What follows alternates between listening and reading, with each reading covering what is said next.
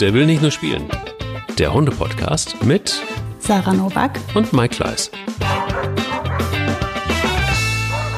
Wunderbar in Köln zu sein. So kann man sich wenigstens mal wieder angucken. Nicht Ja. du in Österreich zwischen den Rindern und, äh, und, und ich in Hamburg äh, in den Wald gucken, sondern man kann sich angucken und kann über Hunde sprechen. Das ist doch auch mal ganz gut. Total schön, dich zu sehen. Sarah, wir haben heute ein Thema, das gar kein Thema ist. Das ist das Besondere, weil wir gesagt haben, vielleicht ähm, picken wir uns mal so unsere wirklich ähm, elementarsten Hundebegegnungen, Hundegeschichten raus.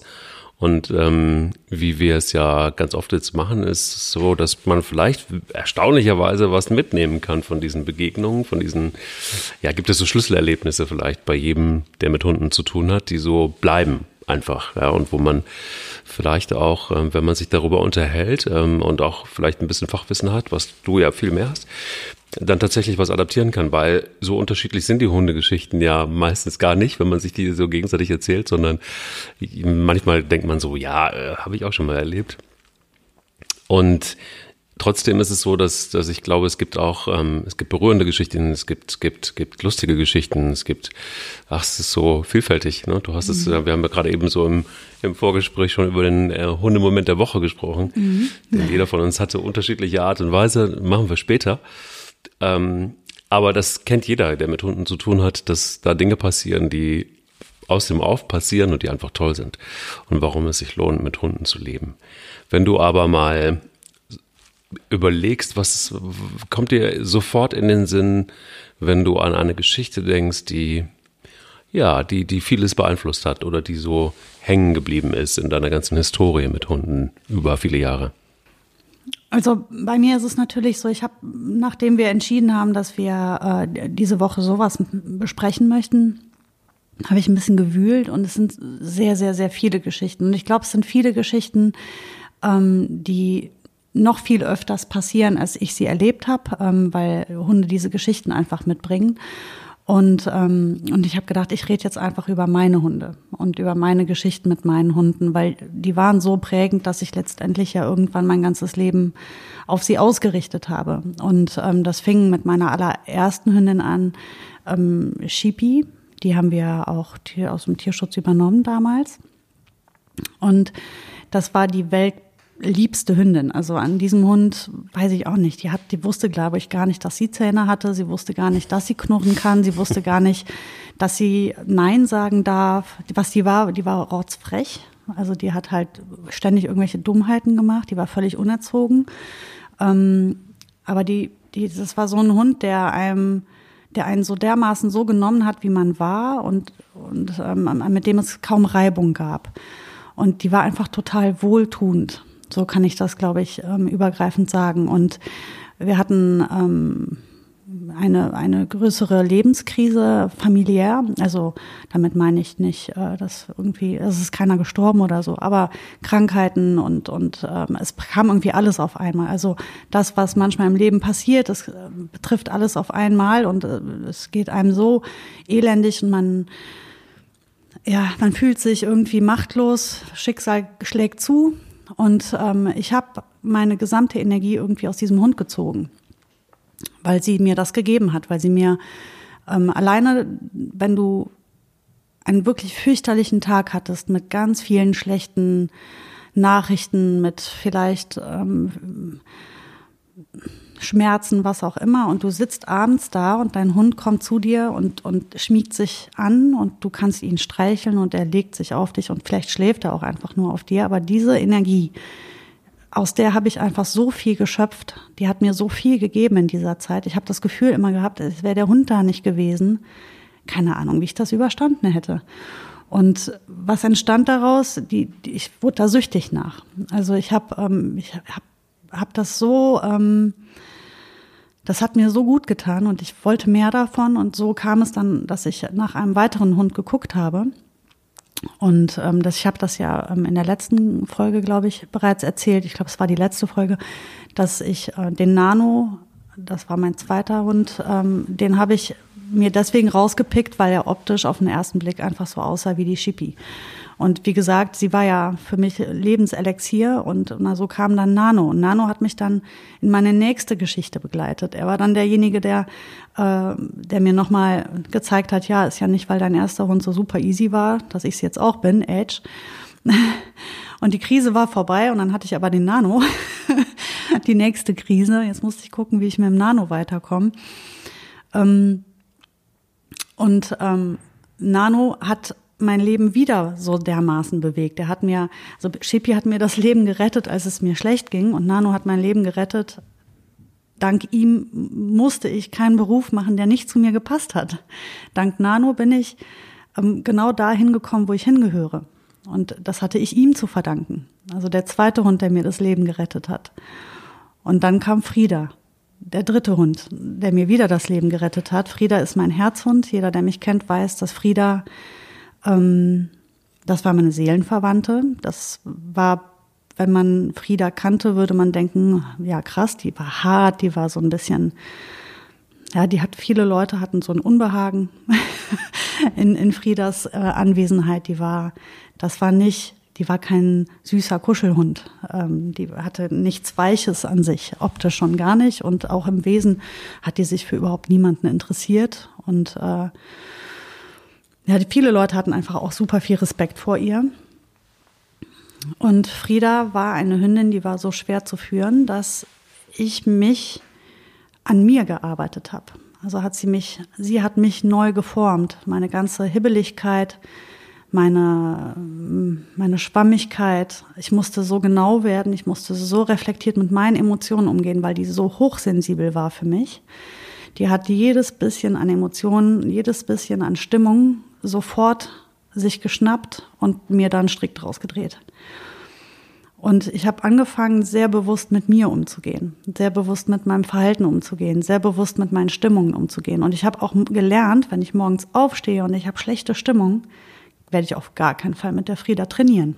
Auf gar keinen Fall. Das kann nur ganz schlimm enden. Also habe ich gelernt, auch ganz ähm, feinfühlig mit mir umzugehen, also überhaupt zu reflektieren, wie es mir gerade geht und dann auch zu gucken, was brauche ich, ähm, was brauche ich, damit es mir wieder besser geht oder wann ist meine Stimmung gut und nicht gut und und ich habe oft auch im Laufe des Trainings an Friedas Verhalten gemerkt, nee, eigentlich bist du heute gar nicht gut drauf. Ähm, und diesen Umgang mit mir selber, den hat der Hund mir beigebracht. Also sie war meine Lehrerin. Ähm, so, und wenn ich das, wenn ich das alles so zusammenfasse, dann stelle ich fest, dass jeder meiner Hunde mich maßgeblich geformt hat und mir irgendwo an irgendeiner Stelle das Leben gerettet hat. Also natürlich nicht wortwörtlich. Ähm, ich hätte das schon rein physisch überlebt, aber so entscheidend beeinflusst, dass ich gar nicht weiß, wer ich und wo ich heute wäre, wenn ich diese Hunde nicht gehabt hätte. Und ich bin mir irgendwie ziemlich sicher, dass es nicht diese bestimmten Hunde waren, sondern dass egal welcher Hund in mein Leben gekommen wäre, ich die Möglichkeit gehabt hätte, ähm, durch den Hund mich zu entwickeln oder Kraft zu schöpfen oder etwas zu lernen. Und ähm, das löst bei mir eine unwahrscheinliche Dankbarkeit aus für jeden dieser Hunde. So, das wäre jetzt so das, was, auf, um auf deine Frage nach vielen Minuten zu antworten, das ist das, was mir als allererstes eingefallen ist, als ich überlegt habe, was für mich wirklich prägend war. Dann sind das diese drei Hunde gewesen. Und Boogie ist natürlich jetzt noch da und Boogie tut gerade viel. Und ähm, aber da kann ich noch nicht so zurückblicken. Da kann ich noch nicht so, ein, so einen Doppelstrich drunter machen und sagen, so das war Boogie. Aber bei, bei den anderen dreien, die ja leider nicht mehr bei mir sind physisch. Ähm, ja, das ist so das, was, was diese Hunde dagelassen haben. Also ich finde tatsächlich, was, was viele Menschen, die Hunde haben, ja vereint ist, dass sie eigentlich das so, wie du das gerade geschildert hast, ja mehr oder weniger auch bestimmt irgendwie fühlen. Also das Leben mit einem Hund bedeutet, dass man sich ja auch auf was einlässt. Also das heißt, du bekommst etwas oder du, du lebst etwas, was du schlicht und ergreifend nicht planen kannst. Und du hast es mit einem Lebewesen zu tun, für das du verantwortlich bist auf der einen Seite und auf der anderen Seite gibt es dir Dinge zurück. Also Menschen, die mit Hunden leben, sagen, ja, du kriegst irgendwie ganz viel zurück von einem Hund, was ja auch stimmt. Das macht er nicht bewusst, ähm, aber er zeigt dir durch sein Verhalten und vielleicht einfach auch durch das Hundeverhalten, was ja sehr, sehr anders ist als das, ähm, äh, als das der Menschen, weil es sehr viel klarer und direkter ist und viel ähm, schnörkelloser und unmittelbarer als ähm, das der Menschen. Ähm, zeigt es dir, glaube ich, oder gibt es, so geht's mir, mehr Flexibilität. Also das heißt, ich kann durch das Zusammenleben mit Hunden seit 20 Jahren, äh, nee, bald über 20 Jahre sogar, ähm, für mich behaupten, dass jeder Hund dafür gesorgt hat, dass ich äh, flexibel geblieben bin und dass ich nicht, klar hat jeder Mensch so seine Strukturen und, und, und die Dinge, die einem wichtig sind, aber eine gewisse Offenheit zu haben und sich auf etwas einlassen zu können, auch auf Situationen und auf, auch im Alltag, dafür ist ein Hund, äh, glaube ich, ein sehr, sehr guter Lehrmeister. Es gibt bei mir aber auch was, was ich immer sehr konkret fassen kann. Also es gibt so Begegnungen, so Schlüsselerlebnisse, die für mich deshalb prägend waren, weil sie eben dieses Unmittelbare hatten und aber auch eine gewisse Form von ähm, Überraschung und Sensibilität, die Menschen auf ihre Art so nicht zeigen können, weil sie vielleicht einfach Angst haben, Gefühle zu zeigen, weil sie ähm, nicht so direkt sein wollen, weil sie vielleicht auch eine gewisse Scham haben und weil sie auch ihre Geschichte haben, mit Emotionen umzugehen und da vielleicht vorsichtiger sind. Es gibt eine Sache, die mir sehr in Erinnerung geblieben ist, äh, mehrere, aber eine, ähm, die war so krass, dass ich wirklich immer noch ähm, tief beeindruckt bin und, und, und auch eine, und es schön finde, dass es die Begegnung gab, weil sie sehr natürlich war und weil sie lehrreich war und weil sie natürlich auch ähm, berührend war. Es gab in meiner Historie ja, die beiden Neufundländer, mit denen ich angefangen habe. Das waren, waren ein Geschwisterpaar äh, mit 20. Ähm, da konnte ich mich nicht entscheiden, welchen von beiden Hunden ich äh, nehmen sollte und habe dann eben beide genommen. Und äh, Bruder und Schwester und äh, Betty und Balu. Und Betty war für Neufundländer viel zu klein. Die hatte eher so die Größe von einem kleinen Golden Retriever, was für einen Neufundländer Hündin viel zu klein ist. Und ähm, Balu war ein typischer Neufundländer. Groß, mächtig und aber trotzdem auch sehr agil. Ähm, Lilly und äh, Isko, Isko war ein Hoverwart, ähm, wie er im Buch stand, den musstest du sehr klar ansprechen und ähm, äh, hast sehr viel zu ihm zu äh, bekommen. Aber er hat eben auch seinen Hoverwart-Job gemacht, eben äh, Hof, kommt ja von Hofwart, hat tatsächlich eben auch viel bewacht. Lilly war ein Dalmatiner-Mischling, ein Biest, ein totales Biest. Sie war unkontrollierbar. Ähm, sie hat so Schoten gebracht, wie dass sie fand Hunde eigentlich ganz gut, aber der Ampel hat äh, rechts ein kleiner Mischlingshund gestanden und ähm, sie guckte einfach über die Ampel rüber und äh, ich guckte nicht richtig hin und zack hatte sie den Hund einfach im Genick. Fand sie lustig, hatte sie gerade irgendwie Lust drauf. So war Lilly. Ähm, die Geschichte, die mir aber sehr in Erinnerung geblieben ist, ist eben mit, mit Dante verknüpft. Du weißt, dass Dante eben ähm, schon der Hund war, der mich wohl irgendwie am meisten bewegt hat durch seine Art. Und wir hatten eine Situation, da war Dante noch nicht allzu lange bei uns. Und Bekannte von uns hatten Nachwuchs bekommen. Und wir wussten nicht so richtig, wie gehen wir eigentlich mit der Situation um, wenn die uns mal besuchen. Ähm, und das war nicht so ganz einfach, weil das Kind ähm, kam unter keinen guten Umständen auf die Welt. Ähm, die Eltern waren sehr in Sorge. Man wusste nicht so richtig, hat das Kind tatsächlich vielleicht irgendwie, bleibt da was übrig? Ähm, wie entwickelt sich das Kind? Die Eltern waren sehr in Sorge, waren sehr bedacht äh, bei jedem Schritt, das, das das Kind gemacht hat. Und wir haben darüber gesprochen, als sie dann angekündigt hatten, dass sie uns besuchen wie wir damit umgehen wollen, weil Dante eben einfach ein sehr großer Hund war. Und ähm, ja, und das war dann eben so ein Experiment, wo wir gesagt haben, okay, wir, wir machen es einfach so, ihr kommt vorbei, ähm, ich halte erstmal die, die beiden Hunde fest und ähm, wir nähern uns einfach langsam und gucken einfach mal, wie das Kind reagiert. Wir gucken, wie die Hunde reagieren, weil wir einfach nicht wissen, wie die Hunde reagieren auf Kinder. Vor allen Dingen, doch wissen wir schon, aber wir wissen nicht, wie sie reagieren im Haus. So. Und ähm, ja, das war ein, ich glaube, ein Sonntag. Und wir hatten das lange ausdiskutiert und wir hatten uns verabredet und wir wussten, wie wir denn so damit umgehen wollten. Wir dachten, wir wären sehr, sehr klug gewesen. Und es klingelte und ich war irgendwie noch im Wohnzimmer. Und ähm, die Tür ging auf und ich hatte gar keine Zeit mehr, Dante festzuhalten weil plötzlich der kleine Knirps, der gerade gerade so laufen konnte, da sind die, weißt du selber, du hast mhm. Kinder gerade noch so ein bisschen wackelig auf den Beinen, ja. der ähm, watschelte einfach in den Flur rein und schaute sich diesen riesengroßen Hund an. Und dieser riesengroße Hund lief auf die Tür zu, aber nicht schnell, sondern sehr langsam. Und dann gab es ein Zusammentreffen der besonderen Art, weil dieser kleine Mensch schaute sich diesen großen Hund an, der große Hund schaute sich diesen kleinen Menschen an und ähm, dieser große Hund war deutlich größer als dieser kleine Mensch. Und ähm, dann passierte etwas, ich habe die Luft angehalten und ich dachte so, verdammt, was passiert jetzt? So, ja. Und ich wusste, ich habe keine Chance, da noch rechtzeitig ranzukommen. Egal, was jetzt passiert, es passiert. Und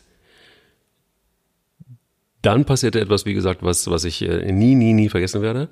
Ähm, Dante stoppte ungefähr na, so einen Meter oder so vor, vor dem Kind und äh, legte sich hin, ging ins Platz und war plötzlich ähm, war plötzlich auf einer Ebene mit dem Kind.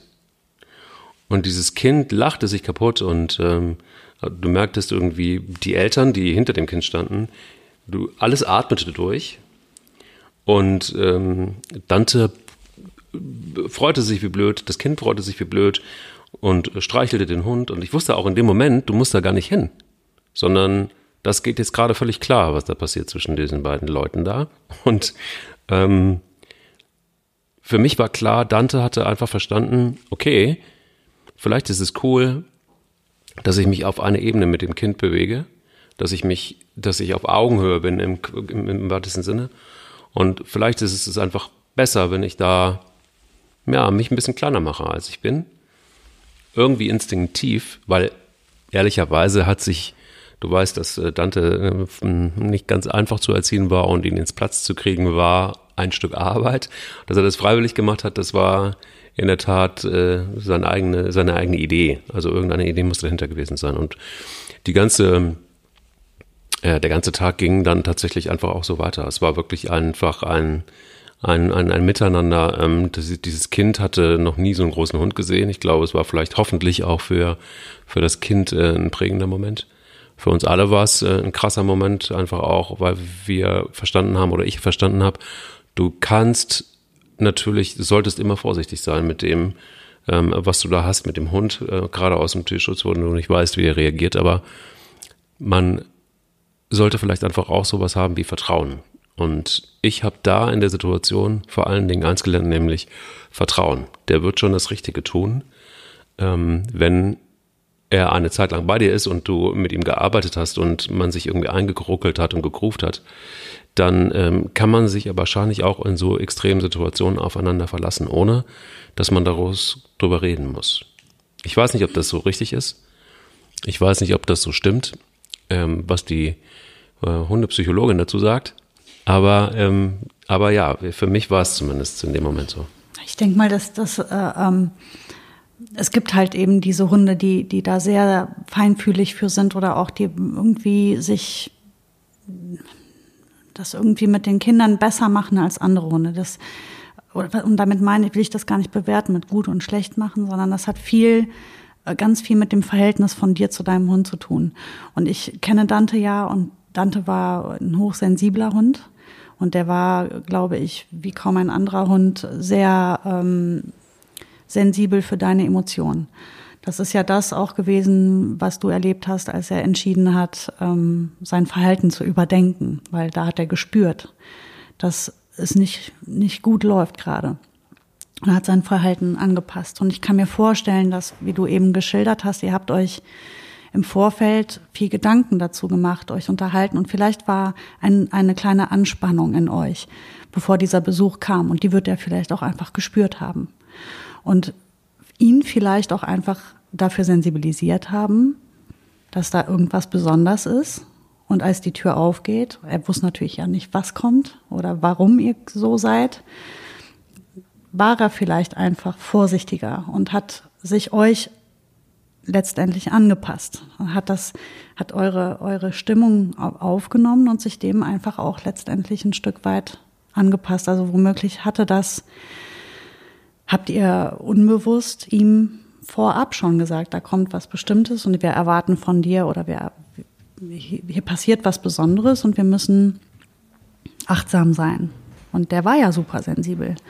Und vielleicht ist es genau das gewesen, was es so erstaunlich macht. Und am Ende war es vielleicht doch was zwischen dir und ihm auch. Ne? Also, dass er wirklich gemerkt hat, ich muss, ich muss achtsam sein jetzt gleich. Da ist irgendwas. Da ist eine Anspannung, da ist eine, da passiert was. Und natürlich, ne, wenn die Tür aufgeht und dann kommt da so ein drei Käse hoch rein, ist für den Hund ja ziemlich klar, dass das wird wohl das sein. Habe ich noch nie so gesehen, schon gar nicht hier drin. und, und dann passt das natürlich auch noch zu so einem Dante, dieser Riesenbär, dann knallt er sich dahin. Ne? Das ist ja Wahnsinn. Das habe ich, das ist ja irre. Aber das passt ja wieder zu ihm. Er war ja auch für solche Überraschungen dann wiederum gut. So ein sensibles Tier. Ähm, aber ist es so, dass man, ich weiß, dass du ja auch ein großer Fan davon bist, dass, ähm, dass man sich manchmal, um mit dem Hund besser kommunizieren zu können, in die Knie begibt. Also dass man auf sich Augenhöhe, auf, ja. auf Augenhöhe. Genau. Ähm, funktioniert das auch? Also ich hatte den Eindruck, dass das auch umgekehrt funktioniert in dem Moment. Ja, absolut. Kann ich mir total vorstellen. Er hat, ich meine, so, die so stumpf sind die ja dann auch nicht. Ne? So ein großer Hund weiß über seine Größe. Also oft habe ich das Gefühl, die Kleinen wissen nicht über ihre Größe, die mit der großen Klappe. Mhm. So, zum Beispiel bin ich ja überzeugt, dass Jack Russell gar nicht wissen, dass sie klein sind. Ich glaube, die denken, sie sind riesengroß. Aber ähm, ich glaube, ich kann mir vorstellen, dass Dante sich wohl schon im Klaren über seine Größe und seine Kraft gewesen ist. Und er hat ja auch ein, ein stabiles Selbstbewusstsein gehabt und konnte dann in so einer Situation sich, sich entsprechend, ja, anpassen. Und das ist, das siehst du viel bei Therapiehunden, die sich sehr klar, also sich sehr klar darüber sind, wie, wie sie wirken, was sie geben oder tun können. Sie sind äh, feinfühlig dafür. Ich glaube, das liegt manchen Hunden mehr als anderen. Es ist auch oft die Geschichte des Hundes, die, die sie dorthin bringt, sich so zu verhalten oder sich selbst so zu reflektieren. Und ich, doch, ich, ich kann mir schon vorstellen, wie du sagst, dass er wusste, dass diese, diese Situation ähm, ruhiger und besser abläuft, wenn er sich legt. Kann sein. Ähm, am Ende ist es Mutmaßung, aber ich kann es mir schon vorstellen. Doch, was, die machen so erstaunliche Dinge, ähm, dass auf jeden Fall. Und sich auf Augenhöhe zu begeben, gerade wenn man was Positives tut, finde ich immer schön. Also ich finde, das erinnerst dich, in der Hundeschule bitte ich ja die, die, die ähm, Hundehalter immer darum, wenn sie ihren Hund loben, das nicht von oben runter zu machen, sondern wirklich in die Hocke zu gehen, sich neben den Hund zu, und den auch nicht dann zu quetschen oder so fies zu umarmen, sondern ihm wirklich ähm, eine ganz ehrliche, herzliche ähm, Körperlichkeit auf Augenhöhe zu, zu geben. Und ich finde, das hat einen anderen Wert, oder ich nehme es zumindest so wahr, dass die Hunde diese Art von Bestätigung anders wahrnehmen, als wenn man dem von oben dreimal auf den Kopf tätschelt. Ähm ich glaube, das macht für den Hund durchaus einen Unterschied. Ist, ähm, glaube ich, so mein, mein Schicksal in Anführungsstrichen mit, mit, mit Hunden generell, dass ich ähm, ähm, ja, wie soll ich sagen, dass ich mir, ja, schwierig zu sagen. Doch, ich kann es, glaube ich, fassen, ähm, dass ich mich mit ihnen mega intensiv auseinandersetzen muss. Also ich beneide manchmal Menschen, die, also ich hatte das, glaube ich, in der letzten Folge erzählt von dem Labrador, der einfach sehr klar auf Fressen reagiert. Und sehr einfach. Und der Rückruf deshalb auch gut funktioniert. Ich habe es leider mit Hunden zu tun. Noch. Noch, ja, genau. Genau, stimmt, du hast ja gesagt, ähm, äh, da, wir sprechen uns wieder, weil genau. er auch in die Pubertät kommt und weil es vielleicht irgendwann auch mal anders wird, das stimmt.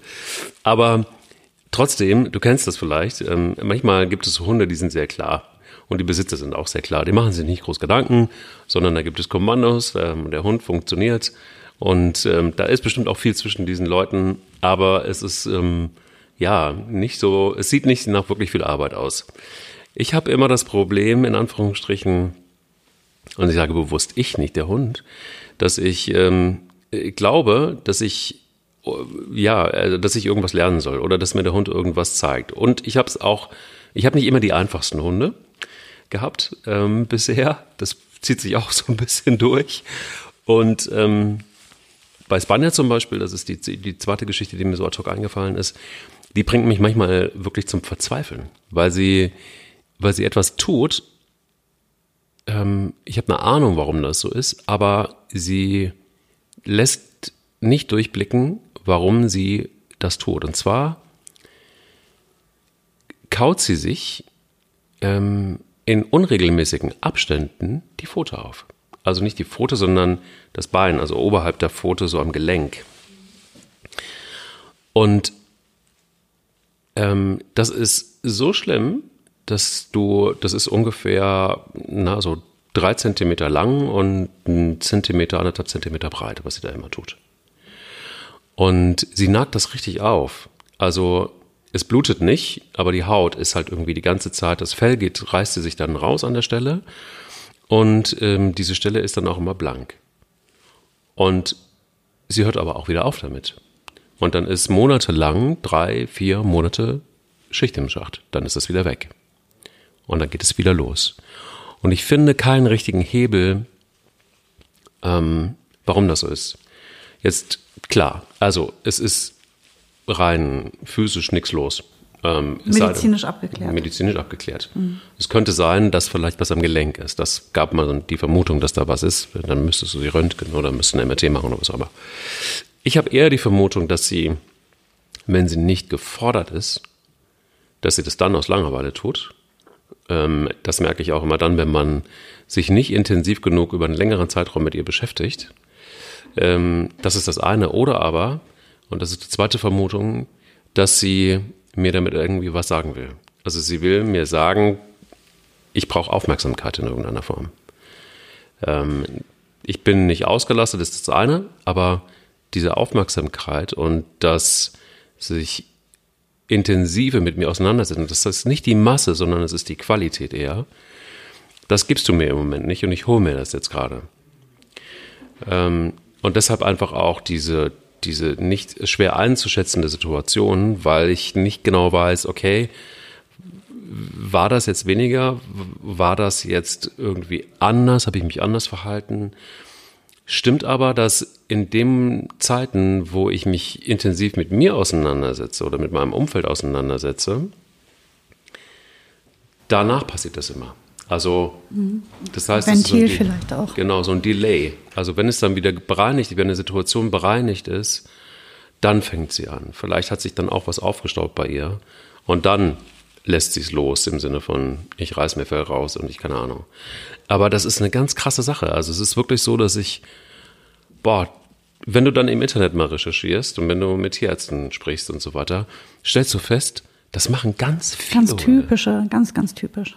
Ganz, ganz viele. Ja. Und ich, ich verzweifle dran. Also es ist meine, meine Herausforderung ist, ist wirklich ähm, gut zu überlegen, wie kriege ich das in den Griff? Und was sind eigentlich die Parameter, die dafür verantwortlich sind? Na, das muss man halt beobachten. Das, ist, das wirst du nur herausfinden, wenn du jedes Mal genau guckst, was war, wann hat's angefangen, was war an dem Tag, was war in den Wochen davor ähm, dann wirst du irgendwann nach Ausschlussverfahren feststellen, ähm, was genau das der Auslöser ist.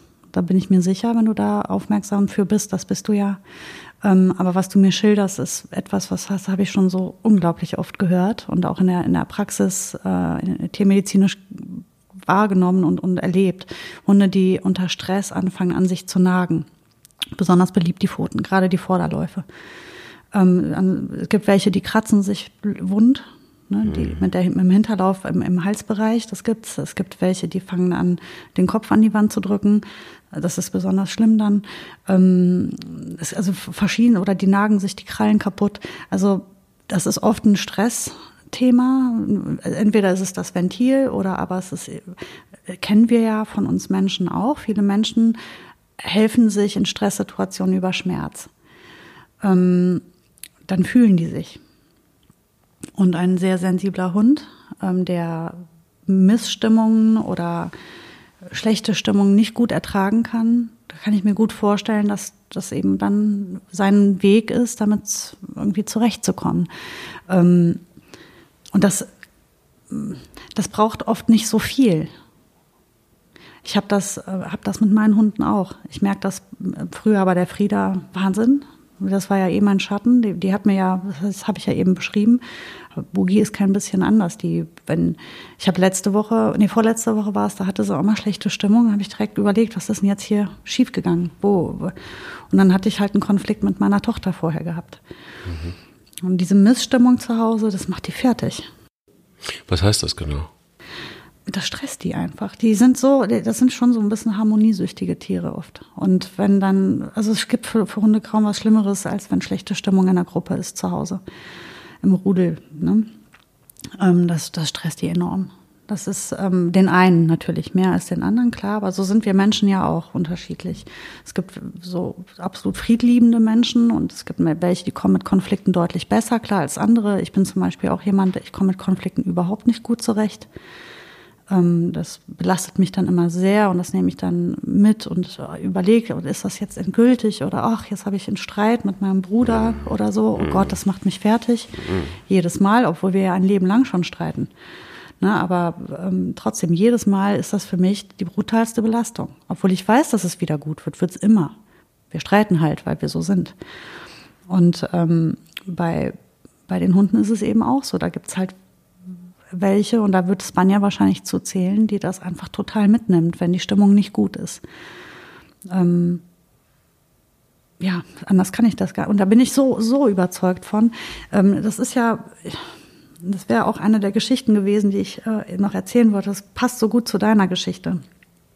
Ähm, eine Kundin, ich überlege gerade, ob du die noch kanntest, ich glaube nicht. Egal. Ähm, ein ganz sensibler, feinfühliger Mensch, der ähm, ein, wie soll ich sagen, Hibbelchen, ein, eine, eine sehr intensive Person mit unglaublichen intensiven Stimmungen und hat sich einen hochsensiblen Hund an die Seite gestellt. Ein Hund, der so sensibel war, dass die zwei einfach nicht zusammenarbeiten konnten. Okay. Es funktionierte nicht. Und hat, habe ich diesen Hund an die Leine genommen hat der Hund wie eine Eins kommuniziert, wunderbar umsetzen können, alles gut. Weil ich natürlich in dem Moment die Ruhe weg hatte, weil das ja mein Job ist. Ähm, gab ich die Leine zurück an die Halterin, egal wie die sich bemüht hat, es wollte nicht klappen.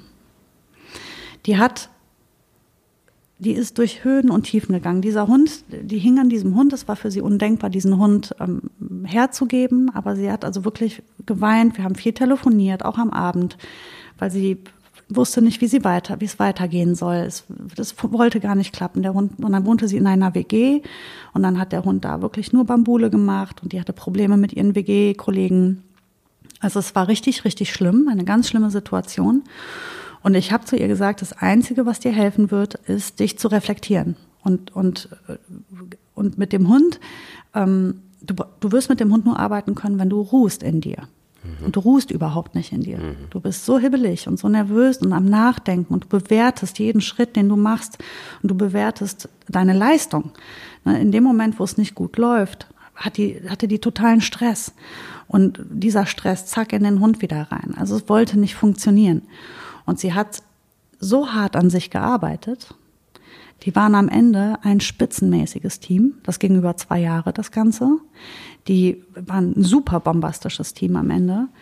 Mit solchen Höhen und Tiefen, wie du sie dir kaum vorstellen kannst. Eine der intensivsten Kundinnen, die ich jemals hatte. Und, ähm, und die war am Ende wie, also sie hat immer zu mir gesagt, es, ich habe mich, ich, es geht mir so gut seitdem, weil ich mich so gut selbst ähm, jetzt im Griff habe letztendlich. Ne? Das klingt jetzt total blöd, aber es war eine Therapie. Ich wollte gerade sagen, es hat was Therapeutisches. Ne? Es ist das, ich bin, für mich sind die, die Tiere die allerbesten Therapeuten. Die sind so gnadenlos. Ne? Die, wenn deine Stimmung oder wenn du, wenn da irgendwas nicht gut ist, die knallen dir das um die Ohren. Das kriegst du äh, ungefiltert zurück. Und wenn du dich dafür öffnest und, und das wahrnimmst und das reflektierst, was der, wie der Hund sich verhält, dann wirst du ein unglaublich schönes Miteinander mit dem Hund haben und eine große Entwicklung erleben können. von, von dir selber. Dafür musst du nur offen sein. Es gibt natürlich Menschen, die interessiert das halt nicht. Dann ist der Hund eben so, dann verhält er sich eben so. Aber wenn du jetzt eine, einen Anspruch an dich und dein Tier hast und an euer Zusammenleben hast und der Hund sagt, so nämlich kann ich mit dir nicht zusammenleben, das stresst mich. Und so kann ich mit dir nicht arbeiten, weil du bist nicht klar und du bist völlig ähm, ähm, ja, wackelig, du bist instabil. Dann wirst du an dir arbeiten müssen. Und das ist etwas, was man, ja, ich glaube, ich hätte nie so an mir gearbeitet, wenn meine Hunde mir nicht, die haben mir keine Wahl gelassen. Ich musste. Kenn das. Also ich habe das ähm, tatsächlich auch, also mein Problem ist ja, äh, du sagst, ähm, Konflikte sind für dich was ganz Furchtbares, für mich auch. Aber ähm, glaube ich auch deshalb, weil ich ungefiltert Dinge an mich ranlasse. Also ich bin ganz schlecht darin, äh, äh, eine gewisse Teflonschicht irgendwie äh, davor zu stellen, sondern es gibt wirklich, ähm, da ist kein Filter dazwischen. Ich lasse die Dinge komplett an mich ran und ähm, äh, zeigt es aber nicht, weil also die, die, die Fassade, Menschen, die mich nicht kennen, die würden das nicht vermuten. Die Fassade, es funktioniert ganz gut, aber trotzdem passiert es ja. Und bei Spanier ist es so, und ähm, das ist eben genau das Krasse. Und da komme ich auch gleich zu einer Frage. Ähm, bei Spanner ist es so, die ist der Clown, die ist immer gut gelaunt, sie ist süß, sie ist ähm, ähm, aufmerksam, sie ist auch so die Anführerin des Rudels, äh, immer, immer gewesen und so ist es auch äh, geblieben. Ähm, egal welcher Hund ihr an die Seite gestellt wird, sie äh, hat irgendwie so das Kommando. Aber ich vermute auch, dass sie, ähnlich wie ich, ungefiltert Dinge an sich ranlässt. Und du siehst es ihr nicht an, aber irgendwann zeigt sie es dann eben durch das Aufbeißen der Pfote, dass es einfach zu viel war. Es war einfach zu viel. Und da läuft das fast über. Bei mir ist es dann so, dass ich äh, dann irgendwann auch meine Ventile habe und dann auch äh, ganz klar zeige, was, was Phase ist. Aber ähm, ich, äh, ich, ich kann mir gut vorstellen, dass das bei Spanja ähnlich verläuft. Und ich habe die Befürchtung, aber da kannst du was zu sagen, ist es so, dass, und jetzt äh, klingt das vielleicht äh, esoterischer als ich bin, aber sucht man sich am Ende des Tages vielleicht instinktiv den Hund aus, den man braucht? Das Gefühl habe ich oft. Man sagt doch immer, äh, Hunde sind wie ihre Herrchen oder Herrchen sind wie ihre Hunde. Das, das ist doch sowas, wo die Gesellschaft auch ganz oft sagt, guck mal, der ist ja wieder wie sein Herrchen hier. Ja, warum nicht? Kann gut sein. Also wenn man wenn man dafür, ich sag mal, sensibel ist und wenn man weiß, was man braucht und wie man ist, dann kann ich mir schon vorstellen, dass man da relativ gezielt zugreift, wenn man sich da verstanden fühlt, weil man das Gefühl hat, man ist nicht alleine damit, wie man ist. Das kann ich mir sehr gut vorstellen. Und das ist dann, man findet, man, es ist ein anderes Miteinander mit einem Hund, der dir da ähnlich ist. Auf der anderen Seite lernst du dann oft viel, wenn du es dann anschaust. Und ich denke, manchmal sucht man sich auch den Hund, den man braucht, um weiterzukommen im Leben. So wie zum Beispiel die Frieda. Ohne Frieda, ich weiß gar nicht, ob ich so eine Hundetrainerin geworden wäre, weil die hat mir einfach, die hat mir sehr deutlich erklärt, dass so wie ich war, ich keine Hunde trainieren sollte. Wie, was hat sie dir da gezeigt? Ich kann dir jetzt so eine Situation beispielsweise nennen, wenn ich mit der Frieda unterwegs war und wir haben gearbeitet, also egal welche Art von Arbeit wir gemacht haben, ob das Sucharbeiten waren, ob das Unterordnung war, ob das ein Frisbee-Training war, ist egal. Ähm, wenn ich mit dem Kopf nicht bei der Sache war, wenn ich hibbelig und nervös war, wenn ich nicht konzentriert war auf sie und sie nicht ganz genau beobachtet und gelesen habe, hat die nicht mehr mitgearbeitet. Dann hat die nur noch die Frisbee zerfleddert, dann hat sie nicht sauber gesucht, dann hat sie eben ihre Unterordnung nicht gemacht. Wenn ich konzentriert war und aufgeräumt war und einmal tief durchgeatmet hatte, und mich auf sie voll konzentriert habe und mal die Welt hab Welt sein lassen und meinen Kopf davon befreit habe, drüber nachzudenken immer, weil das ist ja unser größtes Problem bei der Hunde, beim Hundetraining ist ja, die Leute hören ja einfach nicht auf nachzudenken, da war ich ja nicht anders. Einfach mal im Moment zu leben, genau wie der Hund das auch macht. Der denkt ja auch nicht die ganze Zeit nach, sondern der macht einfach mal. Ähm, dann lief das wie geschmiert. Und weil dieser Hund ja auch nicht innerhalb von zwei Wochen trainiert und ausgebildet war, habe ich ja sehr intensiv und sehr lange und sehr viel mit ihr gearbeitet. Ich habe auch Zusatzausbildung mit ihr gemacht. Das wäre im Übrigen auch noch so eine Geschichte gewesen, kann ich dir später erzählen, wo sie, ähm, wo ich, die hätte ich nicht bestehen können, wenn ich da nicht nach ihren Vorgaben mich korrekt verhalten habe. Und damit meine ich einfach, ähm, stabil zu sein, also Baumstamm. Jemand, an den man sich anlädt und jemand, von dem man sich auch führen lässt, weil die Frieda ließ sich mal einfach mal gar nicht von jedem führen. Die ließ sich nur von jemandem führen, der wusste, was er wollte, der wusste, wer er ist und der sehr aufgeräumt war. Und das lieben alle Hunde. Aber die Frieda, die war halt so, so klar und so streng. Die hat gesagt, also ich lasse da auch dir nichts anderes durchgehen. Hab dich im Griff, dann sind wir ein super Team. Ansonsten kannst du es vergessen. Wenn du so drüber nachdenkst, wirklich sehr spontan, was war so die Hundebegegnung, wo du, wo du denkst so, wow, da habe ich wirklich krass, ob das deine eigenen Hunde äh, waren oder sind oder ein anderer. Das ist wirklich eine ganz krasse Geschichte gewesen, wo man wirklich sehr viel ähm, mitnehmen kann, adaptieren kann. Ja, das ist halt, wie gesagt, das ist die Frieda. Ja. Die Frieda, ich erinnere mich, ich kann dir den Moment schildern. Du erinnerst dich, ähm, ich habe von einem Kollegen die Frieda übernommen. Die war damals circa vier Jahre alt. Vier oder fünf, ich weiß es nicht. Vier wurde mir, glaube ich, gesagt. Und ähm, wir trafen uns vor, äh, vor seiner ähm, Hundetagesstätte, in der sie mehr oder weniger gelebt hat. Sie war sozusagen ein bisschen so wie dagelassen worden. Also sie hatte kein, keine Zugehörigkeit zu dem Zeitpunkt und lebte dort. Und ich wollte in dieser Hundetagesstätte arbeiten und lernen. Und, ähm, und er sagte zu mir, naja, du brauchst ja aber auch noch einen vernünftigen Hund. Weil ich hatte damals den Nano, der war sehr alt schon und der war blind und taub und trainieren im großen Stil ähm, konnte ich mit ihm nicht mehr. Der war da, glaube ich, auch schon so 14 oder so womit ähm, er mir dann empfahl, ähm, mich noch einen zusätzlichen Hund ähm, anzunehmen. Ja, und dann stand ich da ein bisschen blöd und sagte, ich zeig dir mal einen Hund. Und dann holt er die Frieda aus dieser Tagesstätte raus. Und dann kommt die in diesen, das war wie so ein kleines Außengehege. Und ich habe eine Unsympathie für diesen Hund empfunden, wie selten für einen Hund. Ich bin, ich bin ja jemand, der, den kannst du, mir kannst ja jeden Hund auf den Bauch binden. Aber Frieda, oh wei, dann kam dieses harte Tier, die hat mich nicht eine Sekunde angeguckt, die hat sich einen Dreck für mich interessiert.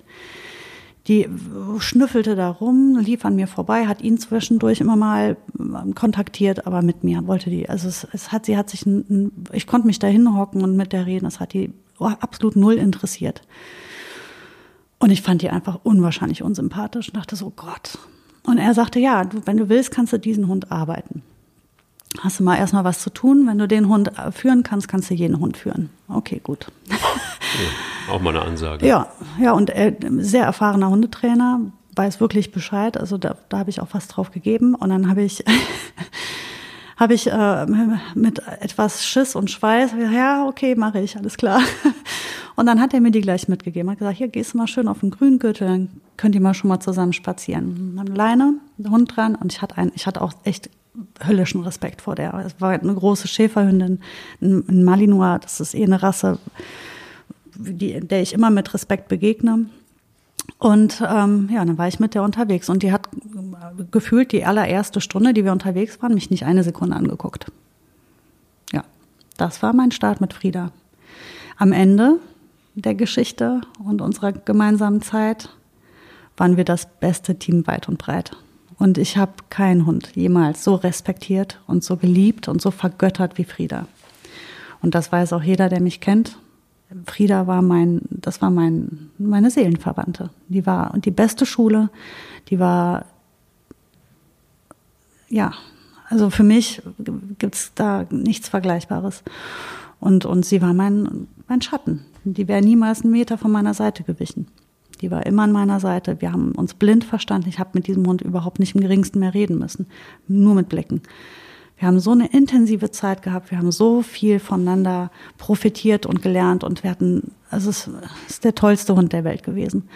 Und ähm, was ich eben erzählen wollte, ich habe mit ihr dann diverse Ausbildungen eben auch gemacht und unter anderem so eine so eine Weiterbildung für ähm, sozusagen Sucharbeiten im Familienhundebereich. Und Und das wurde geprüft. Das war also mit viel Training und mit Prüfungen und so weiter verbunden. Und diese Prüfungen waren unheimlich teuer und ich musste bis nach Berlin fahren, um die abzulegen. Also mega Programm. Und ich, ich wusste also von anderen, wie schwer das da ist. Und es hat mich unheimlich gestresst und ich bin ganz schlecht mit Prüfungen. Ich bin so eine, die dann äh, meistens genau dann versagt.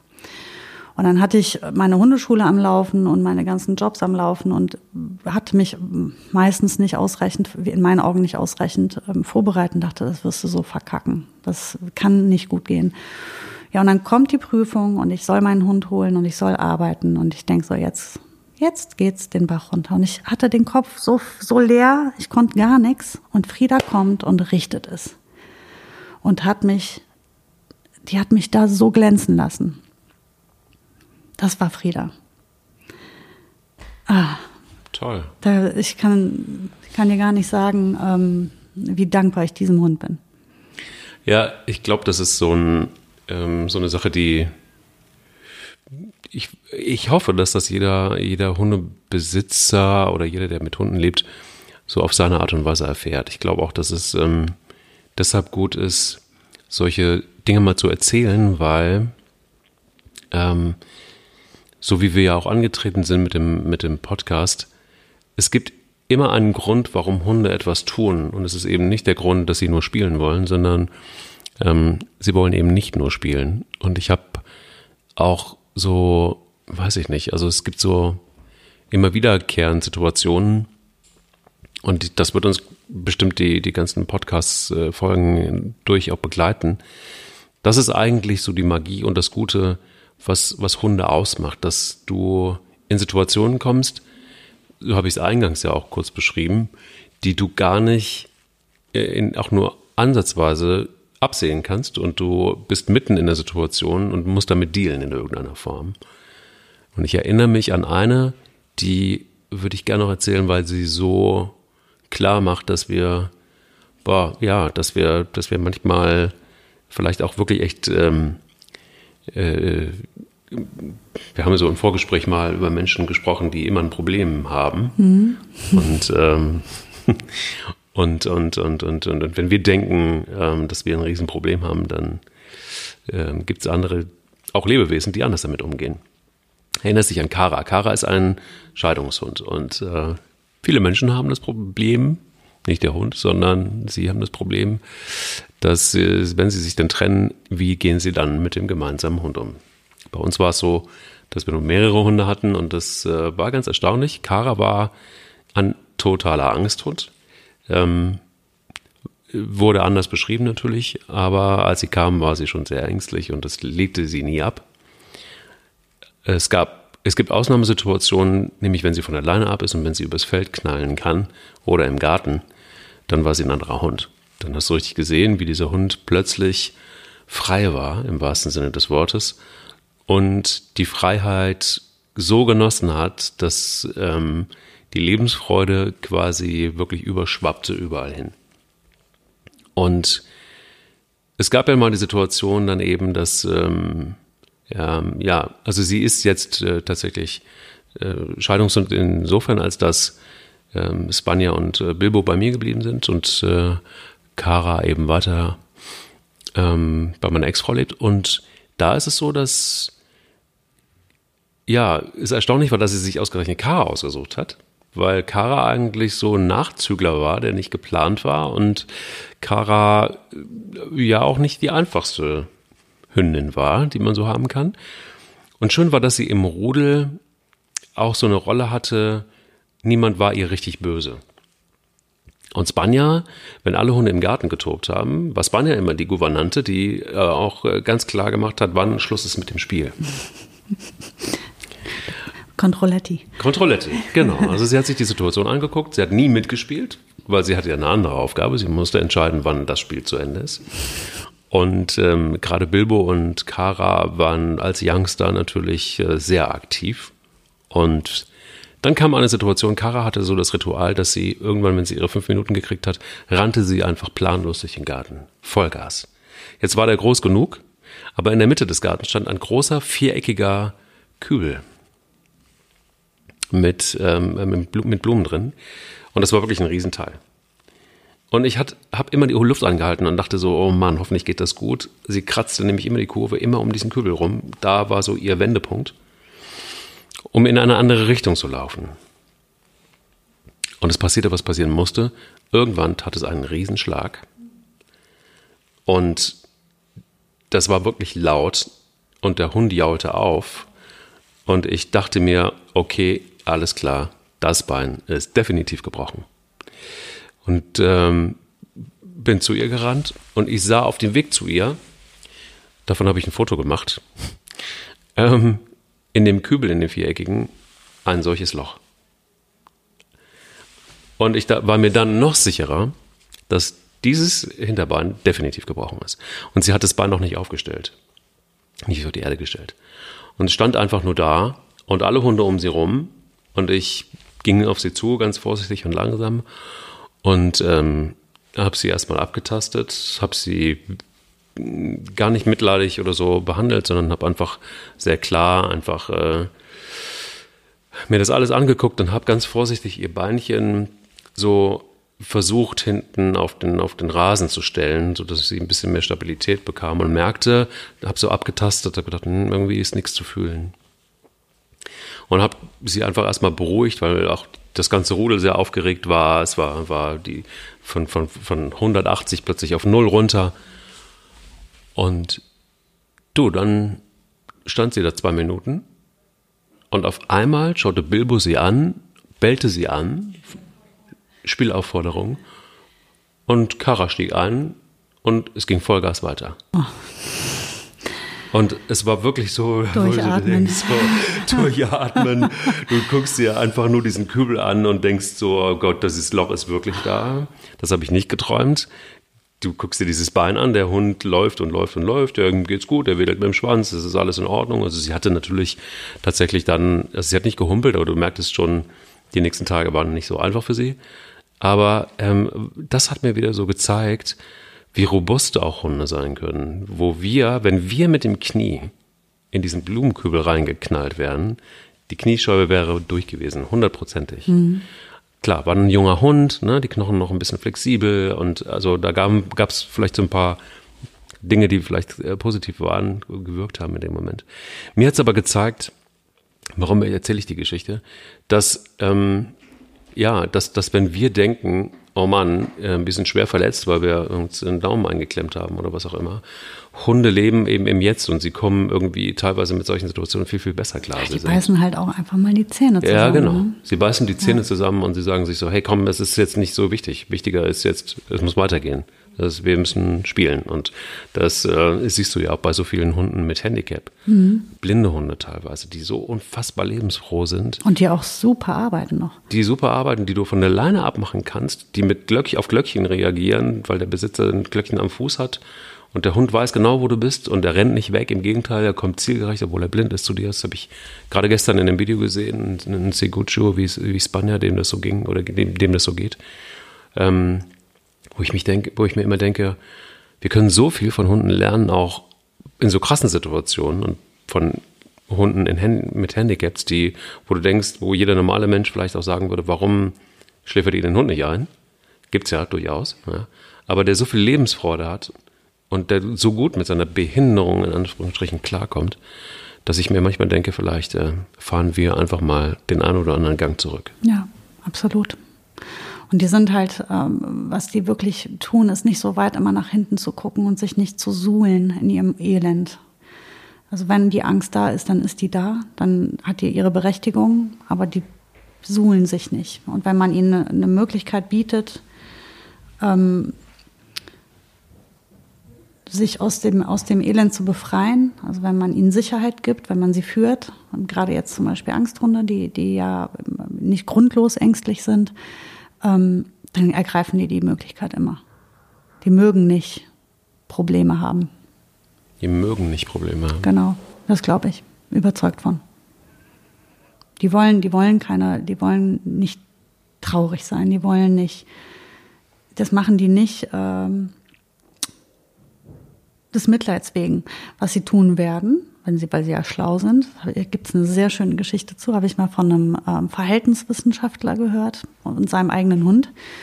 der ist ins Kaufhaus mit dem Hund und der Hund hat sich irgendwie die Pfote eingeklemmt in dieser ähm, Schiebetür, in dieser Öffnetür. Ich weiß nicht, wie der das geschafft hat. Erinnere ich mich jetzt auch nicht mehr genau im Detail. Auf jeden Fall, es muss fürchterlich wehgetan haben. Und der Mann ist auf die Knie gefallen, hat den Hund untersucht, gestreichelt, äh, rumhantiert an dem.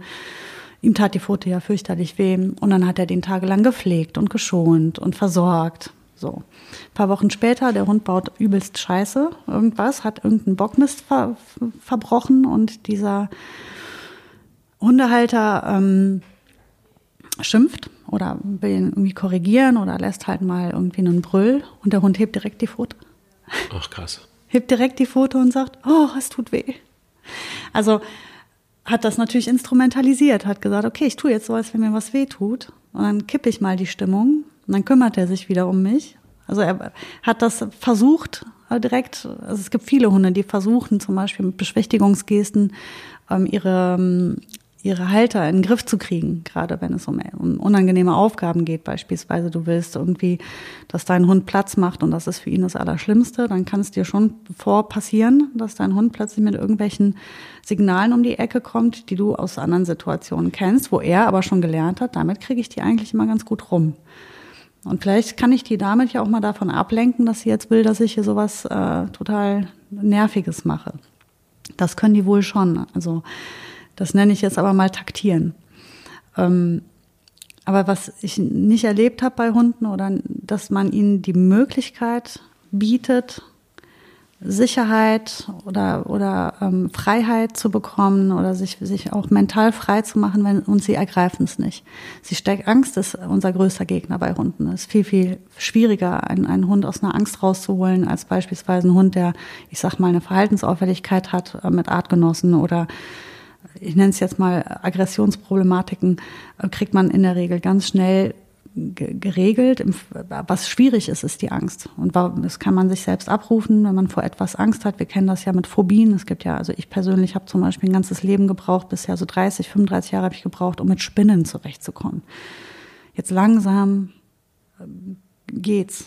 Ich habe 35 Jahre gebraucht, um, um mit Spinnen zurechtzukommen. Ähm, also Angst ist was Schlimmes. Aus Angst kommst du immer nur ganz schwer raus. Aber wenn sich die Möglichkeit bietet, wird der Hund sie ergreifen. Die Angst zu besiegen oder, oder, oder Gegen, damit zu arbeiten oder dagegen, da, dagegen vorzugehen, da, da sich darauf einzulassen und, und äh, es sich besser ergehen zu lassen. Sich zeigen zu lassen, dass es gar nicht so schlimm ist. Wo wir oft schon dicht machen, wo wir uns einfach damit abfinden, dass etwas so ist, wie es ist und wo wir denken, es, ist, es geht nicht mehr weiter und es ist nun mal so, ganz schrecklich und jetzt leiden wir mal lieber. Das habe ich bei Hunden, immer wenn man ihnen die Möglichkeit auftut und die Ruhe bewahrt und sich die Zeit nimmt, dann entwickeln die sich. Ich glaube, ich habe den Fehler gemacht bei Kara, ähm, dass ich sie, dass ich in dem Moment, als sie sich dann frei fühlte auf dem Feld, im Wald, ähm, auf der Hundewiese, dass ich ähm, dann immer gedacht habe, ach komm, dann lass ihr doch die Freiheit und lass sie sich austoben und lass sie, lass sie die Freiheit, äh, lass sie das genießen anstatt diese Situation, in der sie sich dann gut und frei fühlt, zu nutzen, um mit ihr zu arbeiten. Mhm. Also jetzt nicht übertrieben, aber diese gute Situation, diese gute Energie zu nehmen und dann zu sagen, okay, das sind die Situationen eigentlich, die cool sind, dann, weil sie sich eben frei fühlt, mit ihr auch zu arbeiten. Immer dann, wenn ich es getan habe, und das äh, manchmal ist es ja, liegen die Dinge ja so nah und man checkt es aber trotzdem nicht. Im Nachhinein ist mir das alles natürlich gekommen. Aber mir ist es eben aufgefallen, dass sie Fremden gegenüber ja immer sehr reserviert war an der Leine. Mhm. Sie hat sie gar nicht wahrgenommen. Sie hat sie wahrgenommen, aber sie hat sich nicht damit beschäftigt. Sie hat sich eigentlich mit ihrer Angst dann mehr beschäftigt und mit der Angst vor anderen Menschen.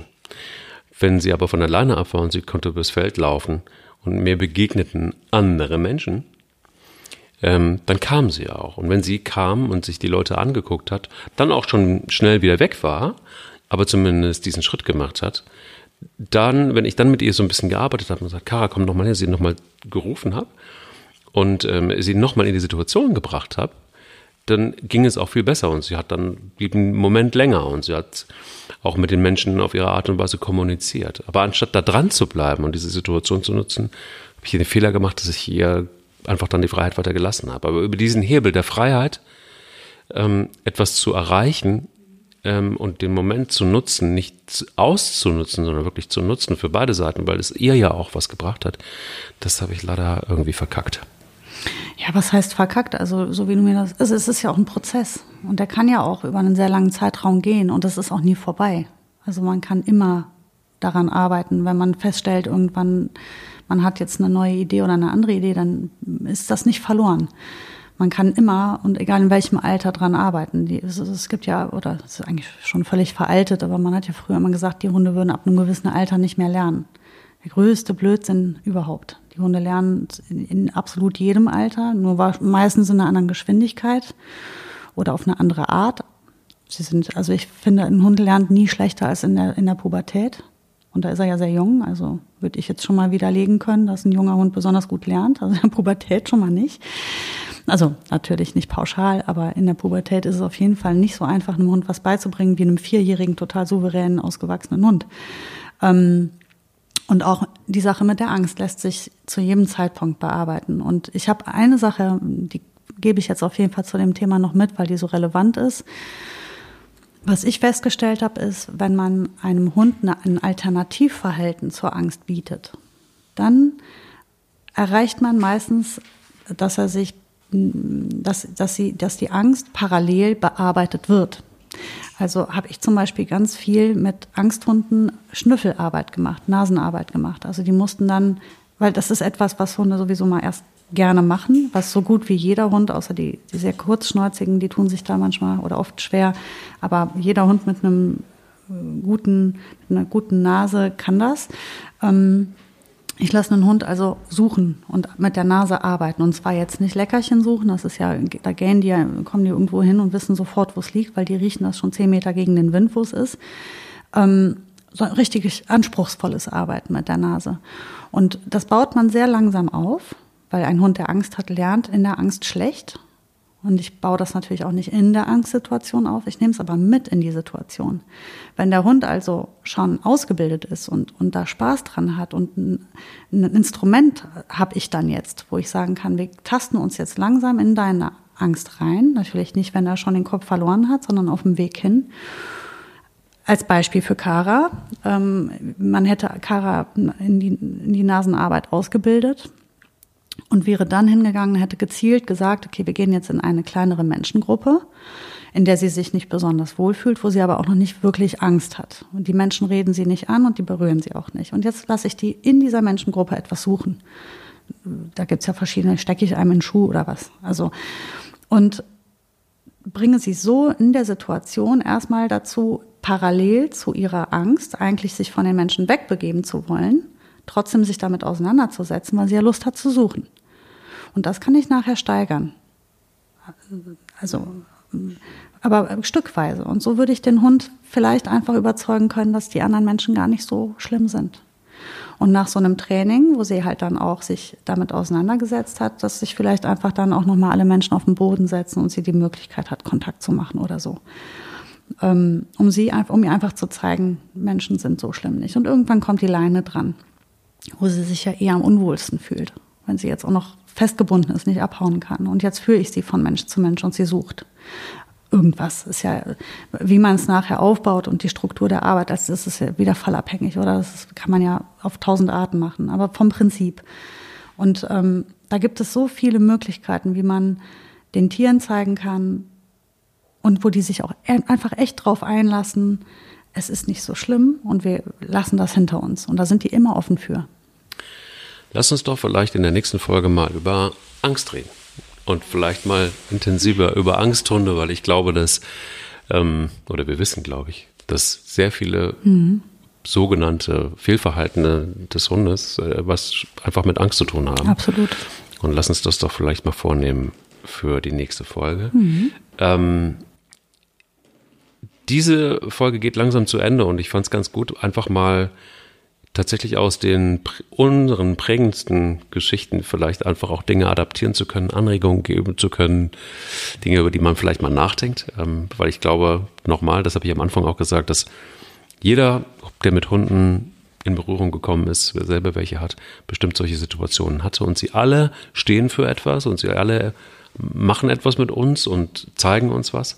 Und vielleicht alle die, die den Podcast hören und die noch keinen Hund haben, sind vielleicht jetzt auch ein bisschen angefixt, ähm, so nach dem Motto, was kann mir da alles Gutes auch passieren? Was sind das für Herausforderungen, die auf mich zukommen?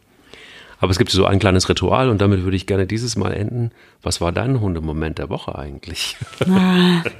Das war natürlich der Moment, als ich aus Österreich wiederkomme und, und mein Hund äh, wieder empfangen konnte und wir wieder zusammen waren und sie schier ausgerastet ist, als wären wir drei Jahre weg gewesen und hat, äh, was ich toll fand, ist, die, die flippt dann wirklich äh, schrecklich aus. Also sie ist dann nicht mehr ganz sie selbst und hat sich da nicht mehr so ganz gut im Griff, aber die schafft es trotzdem, diese Kinder immer so schön zu begrüßen, ohne sie zu schubsen, ohne sie anzuspringen. Die hat sich, die kont kontrolliert sich dann, die weiß genau, dass sie da eine, eine Idee ruhiger machen muss. Und die, es war ein großes sich umarmen und endlich wieder zusammen, obwohl wir ja nur fünf Tage weg waren, aber eine gefühlte Ewigkeit. Und bei dir? Bei mir war es sehr süß. Ähm, Bilbo liebt Mäuse und er liebt es vor allen Dingen, Mäuse zu jagen und äh, starrt Mäuse eher tot, als dass er ihnen was tut, weil er sich vor Mäuselöcher stellt im Wald und einfach wartet und lauert, bis irgendjemand die Nase rausstreckt. Und äh, das kann stundenlang so gehen. Manchmal gräbt er auch den Wald um, weil er sehr sicher ist, da dass, muss was sein. da muss etwas sein. und damit ist er sehr beschäftigt und sieht dann auch so aus, wie du das manchmal siehst auf Fotos bei Instagram. Ähm, ja. Und ähm, uns ist auf, aufgefallen, dass er komischerweise, wir haben zwei Balkone, einen kleinen und einen großen, zum Garten raus hinten und ähm, irgendwie seit einigen Wochen starrte er genauso wie im Wald auf dem Balkon. Und wir waren uns relativ sicher, irgendwas ist vielleicht da. Vielleicht könnte es ein Tier sein oder irgendwas, was auf jeden Fall seine Aufmerksamkeit weckt. Und die Körperhaltung ist genau so gewesen wie bei den Mäusen im Wald. Und ähm, wann war es? Gestern oder vorgestern? Lag er auf seinem Hundebett äh, auf seiner Hundematratze, die vor dem kleinen Balkon liegt. Und da sind immer noch Lichterketten dran von Weihnachten, weil wir es irgendwie ganz schön finden. Wir können uns so nicht von den Lichterketten trennen. Das Gute ist, man sieht dann auch ganz gut, was auf dem Balkon so los ist. Da stehen Blumenkübel und ein Windlicht.